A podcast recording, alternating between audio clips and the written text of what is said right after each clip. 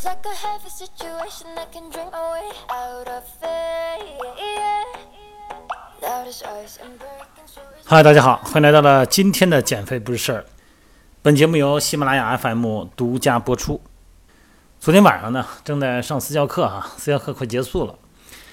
这时候呢，从外边呢来了几个女孩儿哈，在周围附近住的啊，下了班了呢，没事儿，可能来看看私教哈，看看私教工作室，然后呢想来咨询一下相关问题吧。那我说行，您稍等一会儿呗，等一会儿我上完私教再给您简单介绍哈。哎，我说您那边有凳子有椅子，要不您上二楼坐一会儿去？他说没事没事，您练吧。嗯、我们三个看看您怎么带私教的。然后这仨女孩呢，就拿那个瑜伽垫儿哈，挺厚那个，就坐地下了。她这一坐地下啊，三个女孩有两个坐地下那个做法，我一看我就直接就惊了，那这太牛了。当然了，我说牛呢，对于我来讲呢是可能说对于大多数男生来讲，他们能够这么做下去，估计男生基本上不大可能哈。女孩可能有很多能这样做，怎么做的呢？他坐那以后呢，他那个大腿内旋，然后呢大小腿弯曲，整个这个腿啊成一个 W 的形状。大家脑补一下啊，W 是什么形状？是没错，这仨女孩都不胖，都挺瘦的哈。呃，其中那一个呢，人是直接是坐地下了，然后坐那垫子上了，然后那两个腿呢，从一边儿啊，这俩直接就腿一分开一坐，嘿，两个 W，高难度动作啊。后来上完私教课以后呢，跟他们这三个女孩简单介绍一下啊，我说您这三位有什么健身需求啊？然后您三位体型也不错啊，也不胖，您健身的主要动机是什么呢？他们说是我们也不胖，嗯、也身体也没毛病，就有时候想过来活动活动。我说咱们恕我直言哈，您能二位能这么用 W 的方式坐下，这本身对于髋关节来讲，应该就是毛病了。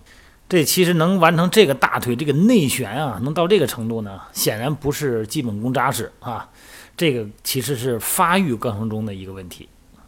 咱们正常成年人的大腿哈，咱们叫髋关节，它内旋的角度啊是肯定不允许做出这个动作的。通常呢，也就是可以向内转三十五到四十五度左右。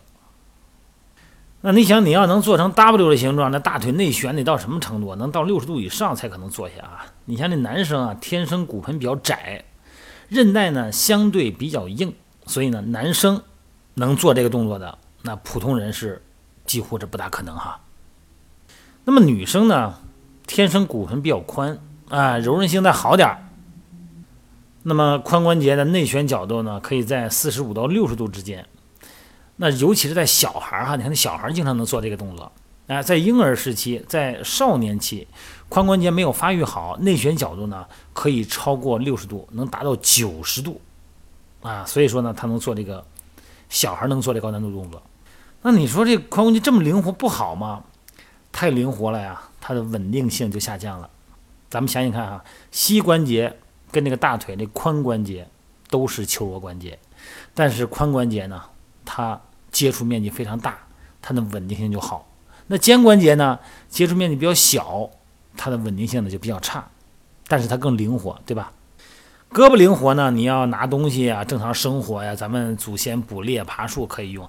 但是你大腿根儿这个髋关节，你这么灵活不稳定的话呢，就会导致膝关节的疼痛和腰疼。所以说我刚才说那情况啊，就髋关节这么灵活哈、过度灵活，作为成年人来说，其实呢是髋关节没有发育好啊。这个稍微引申一点说吧，其实髋关节没有发育好呢，往往呢，现在按现在的脑科学来解释啊，是我们的脑部有些区域没有发育好。你比方说小脑啊，小脑如果没有发育好的话呢，不光是髋部有问题啊，髋内旋角度大只是脑部小脑没有发育好的原因之一。你看这个眼球无法和头部分开活动啊，包括注意力不能集中，X 型腿、肋骨外翻啊，经常的下背疼痛、肩颈痛，其实呢都和小脑发育不良很可能产生一定关联性。咱这个小脑发育不良啊，会造成腹内压不足。那么腹内压不足呢，会造成髋不稳定。这髋关节不稳定呢，就可能导致很多发育的时候呢没有进入呃一个正常的哈身体的这个肌肉啊，还有关节角度。所以说小的时候呢，长时间的用 W 的形成坐着，那么髋部呢过度内旋呢，它就没有机会呢得到良好的正确发育的一个髋关节的刺激，那么它发育呢就会受到影响。腹部的内压啊，腹内压不良和髋过度内旋的共同作用，身体呢就会呈现一个骨盆前倾、肋骨外翻的一个组合形态。所以说，髋内旋呢和骨盆前倾呢是互相促进。啊，成年人长大以后呢，X 型腿的问题呢就会越来越严重。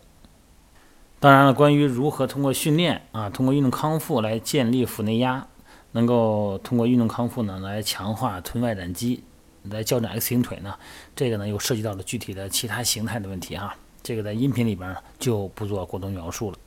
总而言之呢，我们只要是在各个关节里边要呈现出异常的活动度。就是过度的灵活的时候，其实呢，咱们要加小心了。这并不是一件好事。过度灵活的任何关节都不值得炫耀，应该做强化处理。好了，各位，咱们就聊到这儿了啊。希望大家呢能够正确看待自己的身体，合理解读自己的运动行为。